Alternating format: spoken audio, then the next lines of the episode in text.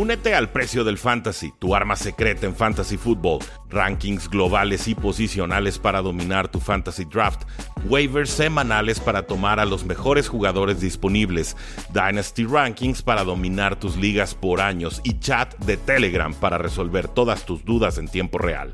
Visita stam.store diagonal precio NFL o da clic al link en este episodio para suscribirte. Yo soy Rudy Jacinto estamos eh, cerca de que termine esta semana 2 de la NFL. Tuvimos unos resultados verdaderamente espectaculares, unas remontadas de locos en la segunda mitad desde varios, varios partidos que por supuesto vamos a comentar el día de hoy. Estamos grabando esto a las 10:15 pm en domingo para todos ustedes, para tener las reacciones inmediatas de todo lo que sucedió en esta jornada. Y recuerden que todavía nos quedan dos partidos el día de mañana, sobre todo ese apetitoso, excelente Eagles contra Vikings, pero también un Buffalo Bills contra los Tennessee Titans. Empezamos con el partido de los Jets contra los Cleveland Browns, un partido que realmente Cleveland estaba dominando eh, casi todo el encuentro. Realmente eh, vimos una gran actuación de Nick Chubb, un touchdown y otro touchdown y otro touchdown, pero comete un error garrafal, un error crítico, un error dolorosísimo ya que vemos a toro pasado este resultado. El pecado capital de los corredores es ir por la anotación en vez de hincar la rodilla en la yarda 1 para así permitir que el tiempo se acabe. Le gana la emoción a Nick Chubb. Me extraña de él, un corredor tan talentoso, tan capaz, tan experimentado en la NFL. Se va por la grande, quiere su anotación. No lo culpo, pero ciertamente todo lo que sucedió después lo deja un tanto mal parado. Eh, ¿Por qué? Porque sucede que Joe Flacco encuentra a Corey Davis en profundo a la derecha, eh, una jugada larguísima como de 64 yardas, y luego convierten, eh, bueno, consiguen recuperar un balón, un onside kick, una patada corta que toca las manos de Mari Cooper, pero que finalmente termina reencontrando Justin Hardy. Luego, pues bueno, otra jugada espectacular con, con Garrett Wilson, y en fin, al final teníamos una posibilidad quizás de que pudieran eh, conseguir ese gol de campo para entonces ganar el partido los Cleveland Browns, pero termina siendo interceptado eh, Jacoby Brissett. Entonces, eh, a esto le sumamos que después del touchdown de Nick Chubb fallan el punto extra, ¿no? El jugador que les dio la victoria en semana 1 les falla en semana 2. Y pues bueno, podrán ver cómo este colapso se va a sumar una larga colección de dolorosísimas derrotas en la historia de los Cleveland Browns. Realmente Joe Flacco se convirtió en, Joe Montana, ¿no? Se cambió el apellido en ese final de partido. Yo no sé cómo lo hicieron los Jets, pero bien por ellos. Realmente eh, Flaco le tiene tomadísima la medida de estos Cleveland Browns. Tiene 18 victorias y 3 derrotas contra este equipo en su pasado. Eh, vamos eh, con los Jacksonville Jaguars, otro pedazo de paliza. Esta sí no la vi, ¿eh? 24 a 0 contra los Indianapolis Colts. Que alguien me explique dónde estaban los Colts. Siempre que van a, Florida, bueno, a Miami, sufren y sufren bastante. Van a Jacksonville y no pueden ganar. Van ocho derrotas consecutivas a domicilio de los Colts. Aquí ya nos estamos metiendo en territorio de, la era de Andrew Locke y, otros tantos quarterbacks que han estado en el equipo, ¿no? Un Jacoby Brissett, un Philip Rivers, ahora un Matt Ryan. Y no hay forma de que saquen los resultados. Mejor pues firmen la papeleta, digan me rindo y ni, ni, para qué hacen el viaje, ¿no? Una cosa verdaderamente esperpéntica. Empiezan los Colts con una intercepción en su primera posición, tres, tres y fueras consecutivos, y bueno, tres intercepciones de Matt Ryan, incluyendo dos en el cuarto cuarto, mal. Mal todo, quizás Jonathan Taylor sería el jugador que, que se salva aquí, pero eh, sin palabras, es ¿eh? verdaderamente preocupante. Qué, qué, qué, cosa, realmente no, no tengo palabras para explicar lo que hicieron los Colts en este partido, ¿no? Y Rodrigo Blankenship, el pateador que despidieron después de semana uno, yo creo que estaba riéndose desde su casa. De los Jacksonville Jaguars, pues bueno, cuando juegan contra los Colts son el mejor equipo de la NFL, ¿no? Es, una cosa tremenda esto. Eh, juega bien Trevor Lawrence, este, ocho pases completados de forma consecutiva para abrir el partido, 235 yardas, un touchdown. La defensa aún mejor, realmente eh, mantener a hacer una, una ofensiva con Matt Ryan, que es un coreback experimentado, no es poca cosa. Creo que sí es muy digno de aplaudir lo que están haciendo Doug Peterson y compañía creo que, esta victoria les puede eh, llenar de ímpetu, ¿no? De impulso, puede ser ese cambio, ese punto de inflexión para que los Jaguars realmente empiecen a, encontrar la forma, a encontrar el camino con Trevor Lawrence. 2.35 yardas, un touchdown, buenísimo. Con eso empezamos bien Trevor Lawrence, de aquí para el Real. Vamos entonces con los Detroit Lions 36, Washington 27. Eh, ¿Dónde estaban Carson Wentz y compañía la primera mitad? Avísenles que empezó el partido, no sean malos. Eh, los Lions realmente eh, sorprendentes con dos jugadores claves, con Amon Racing Brown, que yo creo que esta temporada va a quedar como receptor top 15 de la NFL. Es, es, monstruoso verdaderamente lo que tiene. 58 yardas en un acarreo, 49 en otra recepción, dos recepciones para touchdown. Y luego le sumas a Aiden Hutchinson, que tuvo tres capturas en este partido, todas en la primera mitad. Y ya al final del juego, en el tercer, en el cuarto, cuarto, empezamos a ver unos Washington Commanders que quieren aparecer en el juego consiguieron estos Washington Commanders eh, un safety, no tuvieron un primer down como hasta el minuto 6 o 5 ya para que acabara el, la primera mitad.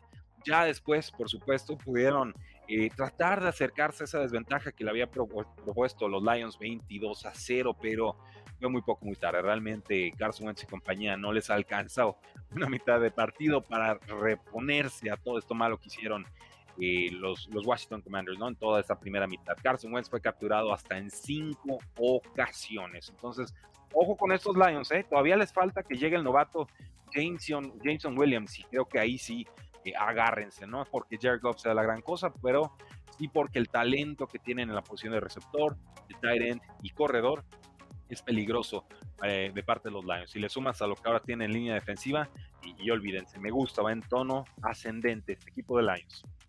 En Miami 42, Baltimore 38. Para mí una de las enormes sorpresas de esta eh, semana. Eh, Tua Bailoa lanza seis pases de anotación. Sí, sí, sí. Seis pases de anotación. 469 yardas y lo voy a decir una vez más. Seis pases de anotación. Tua Bailoa, ese que no completaba los pases largos, ¿se acuerdan? Ese tan criticado. Y bueno, ese mismo con Jalen Waddle y con, por supuesto, Terry Hill es, es otra cosa un déficit de 21 puntos fue lo que alcanzaron a sortear y reponerse los Detroit Lions contra estos Baltimore Ravens. Tua lanza para 189 yardas y 4 touchdowns en el cuarto cuarto. Es apenas el segundo quarterback de la historia que lo logra después de Joe Montana en 1989. Increíble. Los Dolphins ni siquiera tenían una ventaja en este partido hasta los últimos 14 segundos del encuentro. Y bueno, esto no importa. Eh, bueno, mejor dicho, no importa cuánto tiempo estuviste ganando, solamente que ganes al final del partido. Con eso tienes más que suficiente. Y aquí queda refrendada esa decisión de los Miami Dolphins de ir por Derrick Hill, de inyectarle velocidad. Yo vi muy cansada la defensiva de los Baltimore Ravens. Realmente ya en el cuarto cuarto no podían mantenerle el paso a Drake Hill y a Jalen Waddle. También algunas lesiones en la zona secundaria del campo, pero de todas formas, Baltimore tuvo que haber resistido en este partido y no logran conseguirlo. Dolphins con récord de 2 y 0, de pronto uno de los equipos más peligrosos de la NFL. Con los Ravens, bueno, 300 yardas, 100, eh, bueno, 300 yardas aéreas, 100 terrestres de Lamar Jackson, una ventaja de 35 a 14 y pierden. Increíble, o sea, realmente hacia el final del partido Dolphins empieza a contener a Lamar Jackson ningún jugador por tierra levanta la mano. Necesitan que regrese Jake Dobbins, no alcanza con Kenyan Drake, no alcanza con lo que tiene ahorita en el backfield. Lamar Jackson no lo puede hacer todo. Jugó muy bien y ni así le alcanzó a Ravens para sacar este resultado. La ofensiva eh, la detuvieron en la segunda mitad y pues bueno, hay algunas posiciones a mejorar con los Baltimore Ravens. Me siguen pareciendo buen equipo, pero ciertamente esta derrota va a dolerles y mucho, muchísimo. Yo creo que aquí ya podría ser también ese punto de inflexión para que Tua eh, se consolide como quarterback franquicia. No quiero emocionarme de más, pero sí me parece un partido importantísimo. Eh, pones un Brock Osweiler ahí, no te va a conseguir seis touchdowns. Entonces, obviamente, el quarterback tiene algo que ver en este resultado, tiene bastante que ver en este resultado y creo que es justo y necesario reconocérselo. Tranquilos, fans de Baltimore, creo que, que les va a ir bien esta temporada, pero de todas formas, qué, qué derrota más dolorosa. Patriotas 17, Pittsburgh 14. Yo en el trámite del partido realmente no vi tan cerca a Pittsburgh en este, en este encuentro. Le puse mucha atención a este juego. Eran favoritos los Patriotas. Veía muchos cuestionando en redes sociales. ¿Por qué? ¿Por qué? ¿Por qué? Por esto, señores, porque Mitchell Trubisky es el quarterback de Steelers. ¿Cómo por qué más? ¿Cómo por qué más? No jugó TJ Watt este partido. Najee Harris tuvo menos de 50 yardas por tercer juego consecutivo, esto por la vía terrestre. La defensiva de Steelers se sigue comportando bien, pero ciertamente si la ofensiva no coopera, hace una temporada muy larga y muy molesta para los aficionados de Steelers. La defensa de Patriotas contiene a los Steelers a 14 puntos. Mitchell Trubisky se tuvo que conformar con muchos pasecitos cortos. Realmente nunca se atrevieron a atacar en profundidad.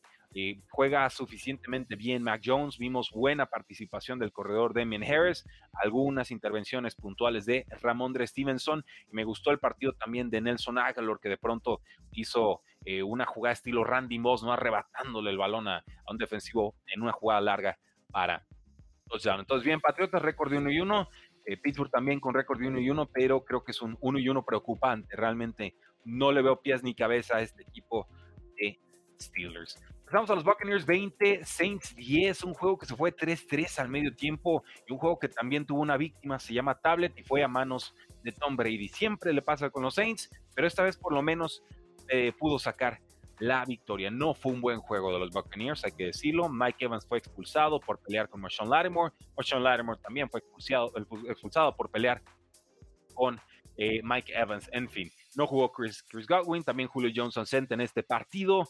Eh, Todd Bowles en la segunda mitad puso una cátedra defensiva y sí, y consiguieron cinco entregas de balón en la segunda mitad, incluyendo un pick six. Tom Brady obviamente no tuvo un buen partido, pero sí encontró a Rashad Perman para 28 yardas y touchdown. Y ya con eso rompe el marcador, rompe ese 3-3 y Buccaneers saca un resultado que en otros años creo no hubiera eh, conseguido. Con los Saints, pues qué les digo, ¿no? El James Winston y su amor a su ex equipo entregándole el balón tantas, tantas veces, eh, jugó lastimado, sabemos que tiene unas, este, lesiones graves eh, de espalda, aún así competitivo el partido hasta el medio tiempo, pero, pero nada, de esas entregas de balón los Buccaneers alcanzan a conseguir hasta 17 puntos. Una cosa tremenda, uno de tantos colapsos que vivimos en esta semana 2. Pasamos a los Giants 19, eh, Panthers 16. Tenía Giants para ganar este partido. Eh, acerté. No fue una victoria eh, brillante, no fue una victoria excelente de los New York Giants. Eh, ciertamente no habían estado con récord de dos victorias y cero eh, derrotas desde 2016, no habían tenido ese récord. No es que Daniel Jones esté siendo espectacular, de hecho, Saquon Barkley también sufrió bastante en este partido, pero le pudieron confiar en la pata de Graham ganó. Cuatro veces logran conseguir patadas, incluyendo una patada de 51 y otra de 56 yardas. Entonces, aguantan los Giants. Realmente no fue una actuación espectacular, pero creo que le tienen que dar más ayuda al pateador. Eh, si no, creo que va a ser complicado. Creo que van a empezar a llegar las derrotas para estos Giants. En fin, récord de 2 y 0 ya es bastante más de lo que han logrado en temporadas recientes. En cuanto a los Panthers, ¿qué les puedo decir? Christian McCaffrey supera las 100 yardas, pero el equipo no tiene pies, no tiene cabezas. Matt Roll está aquí completamente de propina. Baker Mayfield no fue confiable en zona roja, por eso terminan perdiendo este partido. Y qué lástima, qué lástima realmente por las Panteras, porque este era un juego muy ganable, un juego muy accesible. El calendario de Panthers no es sencillo y que yo creo que van a lamentar bastante haber perdido este encuentro. Eh, Dallas 20, Cincinnati 17. Yo creía que Dallas, Cincinnati iba a ganar por más de 10 puntos, eh, pero con esta línea ofensiva no van a ningún lado. Segunda derrota consecutiva de Cincinnati y, qué preocupante perder de esta forma contra unos vaqueros de Dallas con eh, Cooper Rush después de haber perdido a Dak Prescott. Empecemos con los Bengals. Hicieron muchas inversiones en la, posición de línea ofensiva. No las veo, ¿eh? No las veo, no tienen impacto, no existen en el campo. Consiguieron al centro Ted Karras, al guardia derecho Alex Capa, al tackle derecho Leal Collins y nada. Joe Burrow se traga seis capturas. Ya después de haber sido capturado mucho contra Steelers en semana 1, nuevamente capturado seis veces. La ofensiva realmente no le compró tiempo a Joe Burrow, pero Joe Burrow también retiene demasiado el balón y muchas de esas capturas no fueron culpa solamente de la línea ofensiva. Si tardas tanto con la pelota, evidentemente los defensivos tendrán más tiempo para capturarte y hacerte la vida difícil. Cincinnati se alcanza a acercar ahí al final del partido, pero en la serie final, eh, serie ofensiva, mejor dicho, eh, definitiva, tres y fuera. No pudieron avanzar el balón. Tienen mucho, mucho que mejorar estos Bengals. Siete equipos empezaron con récord de 0 y 2 la temporada pasada. Ninguno de ellos llegó a postemporada en 2021. Veremos si Bengals puede romper esa tendencia. Por el momento, la apuesta, mi apuesta sería que no. Estos Bengals eh, llegaron con ciertas circunstancias a favor que no creo se van a repetir este año y ciertamente con inicio de 0 y 2 yo ya sueno las alarmas en Cincinnati. Me parece que Zach Taylor no es el head coach para ganar un Super Bowl con este equipo y que el talento del roster realmente opaca muchas de sus malas decisiones y tibieza al momento de tomar eh, decisiones que deberían de tomarse en el campo, decisiones difíciles que de pronto no parece eh, aceptar. No, no comparto la idea de que Zach Taylor sea un head coach top en la NFL. Sé que algunos lo pensaron después de aquel Super Bowl. Con los Cowboys, ocurrieron, usaron a Zeke Elliott, usaron a Tony Pollard. Y me pregunto, pregúntome yo, ¿y por qué no los usaron cuando estaba Dak Prescott sano, maldita sea? ¿Por qué no los usaron cuando podían competir con todas sus armas? ¿Por qué tenemos que esperar a que se rompa el quarterback para entonces redescubrir que Zeke Elliott y Tony Pollard te pueden ayudar a ganar un partido? No lo entiendo. Perdiste a Mari Cooper, Michael Gallup todavía no está sano, Jalen Tolbert, tu pick de draft, todavía ni siquiera lo estás activando en los partidos. Y ni así usaban a Zeke Elliott y ni así usaban a Tony Pollard. Se lastima Dak de pronto recordamos que, los dos nos pueden ayudar. Dígoles, no lo sé, esto, esto de Mike McCarthy tiene, tiene mucha pinta como acabó aquello eh, de su era con, con los eh, Green Bay Packers. Pero bueno, bien por Cooper Rush, bien por Cooper Rush, 235 yardas, un touchdown. La defensiva de Dallas realmente es la que se lleva la palomita y el premio en este partido. Lo dijimos, seis capturas a Joe Burrow, dos de ellas llegaron de Mika Parsons. No pudieron hacer nada los Bengals en tres cuartos. Ya al final del partido, Brett Maher consiguió una patada de 50 yardas y con eso ganan. Así que, sorpresa total, esta victoria de Dallas contra los Cincinnati Bengals. En San Francisco 27, Seattle 7. Pues Seattle ya ganó su Super Bowl, no sé caballero. O sea, realmente después de todas las emociones invertidas contra los Denver Broncos de Russell Wilson en semana 1, ese Monday Night Football que todo el mundo vio, pues sí, venía el, partido de excepción. Es normal que, se infle tanto de emoción un equipo y luego al siguiente, pues ya le sepa hasta poco el juego, ¿no? Aunque sea un rival divisional. Lo vimos, aquí no hubo nada, realmente los Seattle Seahawks, nada importante, tuvieron una, una oportunidad en zona roja, intentaron una jugada de Wildcat que no les funcionó para nada y ya de ahí, pues cero a la ofensiva. 10 castigos ofensivos, bueno, 10 castigos generales, mejor dicho, los los Seahawks, por supuesto, le dieron vida a San Francisco. Pero aquí, tristemente, la nota quizás de toda la semana es la lesión de Trey Lance en su segunda temporada en la NFL. Eh, tuvieron que retirarlo en carrito de las desgracias, ya sabemos que va a ser operado de su pie y que se perderá el resto de la temporada, por lo que Jimmy Garoppolo será el titular nuevamente en San Francisco. Eh, triste, triste realmente. Yo tengo eh, todavía tengo esperanzas depositadas en Trey Lance de que pueda ser un coreback importante en la NFL y ciertamente estoy molesto con Kyle Shanahan, el head coach, primero eh, por dejar a Jimmy Garoppolo como presión extra para Trey Lance, no que Trey Lance no pudiera competir con Jimmy Garoppolo presionando en el vestidor, pero ciertamente sí me molesta la toma de decisiones en cuanto a las jugadas. Eh, de pronto lanzando QB Power, ¿no? Este, quédate el balón, coreback, y corre por el centro de la línea ofensiva. Y hazlo 10 veces, hazlo 12 veces, hazlo 13 veces. ¿Qué es lo peor que puede pasar? Pues esto, es lo peor que puede pasar, que tu quarterback se rompa la pierna, que no pueda desarrollarse, que de por sí tenía poca experiencia colegial en partidos como titular y que una temporada más va a estar viéndola desde la banca. Yo creo que aquí eh, Kyle Shanahan nos falla, pero bueno, saca el resultado 27 a 7.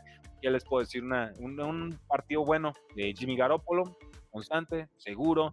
La defensiva fue muy, muy dominante. Y esta es la receta para que San Francisco logre algo esta temporada. Muy buena defensa, que Jimmy Garoppolo no se nos vuelva loco con las entregas de balón. Pero insisto, una verdadera tristeza lo, de Trey Lance y creo que Kyle Shanahan le ha fallado a su quarterback joven. En fin, Arizona 29, Las Vegas Raiders 23. Este partido se fue a tiempo extra. ¿Y de qué forma? Arizona iba abajo 20 a 0 al medio, medio tiempo y tuvo que agotar el reloj para poder empatar y luego consigue una conversión de dos puntos milagrosa de Kyler Murray con AJ Green. Y ya entonces en el tiempo extra la defensiva de los Cardinals forza un fumble a Hunter Renfro, de hecho, de hecho forza dos, uno de ellos sí logra recuperarlos y en esa misma jugada eh, la regresan para eh, anotación. Raiders solamente necesitaba un gol de campo para ganar, estaba cerca de meterse a zona del intento razonable, ¿no? Esas cincuenta y tantas yardas, y nada, consigue Cardinals un regreso de 20 puntos. Increíble. Kyler Murray 252 yardas en la segunda mitad. Eh, jugadas increíbles, forzando, forzando, forzando, comprándose mucho tiempo en el reloj, pero esta no es una fórmula sostenible. No creo que Cardinals pueda ganar así todos los partidos. No puede ser que solamente aparezcan en las segundas mitades. Entonces, bien por ellos que sacan este resultado, pero creo que aquí hay mucha complicidad por parte de las Vegas Raiders. Tenían todo eh, controlado, se pusieron conservadores los Raiders en la segunda mitad, le dieron oportunidades a los Cardinals de meterse al partido. Mac Crosby y Chandler Jones de pronto ya no le llegaban a, a Murray.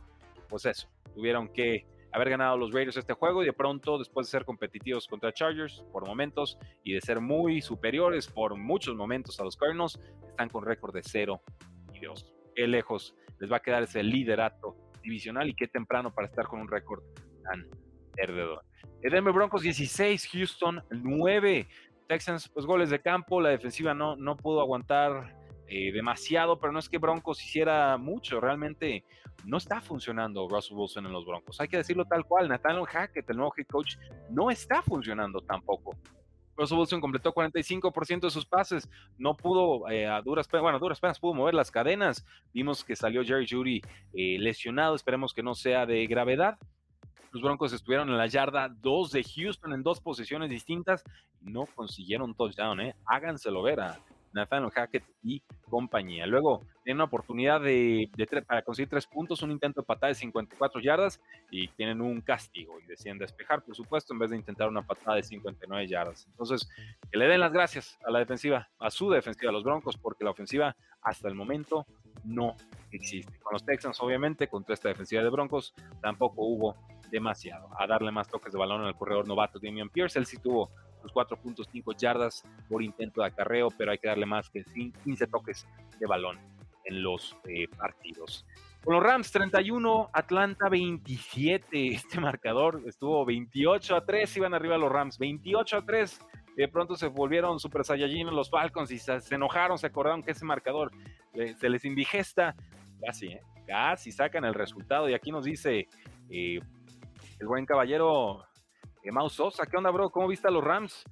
Pues suficientemente bien, pero nuevamente dejando que se le acerquen los, rivales en el marcador, ¿no? No termino de ver sano a, Matthew Stafford, se, se, quiere parecer a Jared Goff en las intercepciones y, sí, yo creo que es la lesión, ¿eh? Yo creo que es la lesión de codo. Eh, sí, tuvo muchas intercepciones el año pasado, lo entiendo, pero creo que el codo tampoco le está ayudando a Matthew Stafford. Entonces, eh, ¿qué les puedo decir de los Falcons? Primero, pues que no cometieron muchos errores en la primera mitad, fallan un gol de campo, fallan una, una conversión de, cuarto down, Marcus Mariota tuvo intercepciones, pero eh, pues bueno, eh, en esas, todas esas entregas de balón los Rams consiguen eh, anotar. Ya después en la segunda mitad fue otro cuento, qué preocupante. Jalen Ramsey fue realmente el que logra salvar el partido. Una intercepción a Mariota, quedan 70 segundos en el reloj, se estaban acercando para conseguir esa victoria a los Falcons. Cooper Cup, gran partido, 108 yardas, dos touchdowns. Y pues eso, Matthew Stafford, una intercepción. Eh, hubo también un despeje ahí bloqueado por los Falcons que regresaron para touchdown. Entonces, preocupante. Creo que los Rams ganan, pero no convencen. Esto era para que ganaran por paliza y finalmente no termina sucediendo así. Y para cerrar los partidos del día de hoy, el Sunday Night Football, los Osos contra los Packers, un partido que Packers gana cómodamente 27 a 10. Vimos un buen partido de Aaron Jones, vimos un muy buen partido de Aaron Rodgers. Eh, disfrútenlo, ¿eh? realmente disfrútenlo. Yo no sé si vamos a volver un a ver un quarterback eh, que pase tan bien, de forma tan elegante y tan perfecta en movimiento. Vimos varias jugadas de Aaron Rodgers escapando del bolsillo y poniendo ese pase exactamente donde su receptor necesitaba para conseguir más yardas, para conseguir anotaciones, para mover las cadenas. Creo que eso es, muy importante después de las malas sensaciones que dio Packers en semana 1 contra los Minnesota Vikings. Y de los Bears, pues muy poquito, realmente, eh, pues nuevamente, ¿no? Aaron Rodgers es dueño, amo y señor de los Osos eh, de Chicago. Justin Fields completa 7 de 11 pases para 70 yardas y una intercepción, un core rating muy pobre de eh, poquito menos de 44. Sammy Watkins también tuvo buen partido, ¿eh? cuatro recepciones, 93 yardas. Y también vimos algunas eh, buenas actividades, participaciones de Romeo Dobbs, este novato que tanto hype tuvo en pretemporada. Aquí lo vimos navegar a los defensivos y ayudar a mover las cadenas. Y pregunta Javier Mauricio Gaitán, ¿qué tal Rudy? ¿Cómo ves el encuentro que se viene entre Tom Brady y Aaron Rodgers? De lo mejor que nos puede ofrecer la NFL en estos momentos. Hay mucho quarterback joven, ¿no? Los Josh Allen, los Patrick Mahomes, eh, los Lamar Jackson, los Kyler Murray, en fin, hay, Justin Herbert, pero ver realmente a dos veteranos en la cima de sus poderes, a un Tom Brady y un Aaron Rodgers, creo que, es espectacular, ¿no? De hecho, hasta tiene saborcito a, final adelantada de la NFC, pero veremos, veremos un, un partido a la vez. Yo encantado de ver este duelazo de semana 3. Nos dice Guadalupe González que tal vez el choque entre Wilson y, Gar y Garópolo en horario estelar. increíble, ¿no? O sea, realmente estos, estos dos corebacks se han enfrentado varias veces. El tema aquí es que Garoppolo apenas va a regresar a la titularidad y, Wilson ahora, pues con los Denver Broncos que no cargura, ¿no? Yo, yo les adelanto, yo voy a tomar a San Francisco para ganar ese eh, partido. Y ahí lo tienen, damas y caballeros, estos son eh, pues nuestros apuntes de todo lo que sucedió en semana 2 son las 10:39 hora del centro de México, hora nocturna. Gracias por habernos acompañado el día de hoy. Recuerden que el día de mañana tenemos todavía dos partidazos que tenemos que disfrutar. Les quiero dar el horario exacto. Los Titans visitan a los Buffalo Bills, esto a las 6:15 hora del centro. Buffalo es favorito por 10 puntos. Tengo a Buffalo ganando ese partido de forma relativamente cómoda. Y luego los Vikings visitan a los Eagles. Eagles es favorito por dos puntos y medio. Creo que ganan y creo que cubren en un partido que se irá arriba de los 50 puntos combinados. Así que ahí lo tienen, damas y caballeros. Gracias por acompañarnos el día de hoy. Si les gustó el programa, está yendo la voz, ya hablamos mucho. Suscríbanse al canal y activen la campanita de notificaciones. Eso nos ayuda muchísimo a que nuestro espacio, el precio del éxito, pueda seguir creciendo. Nos vemos el día de mañana con más contenido en NFL, porque la NFL no termina y nosotros tampoco.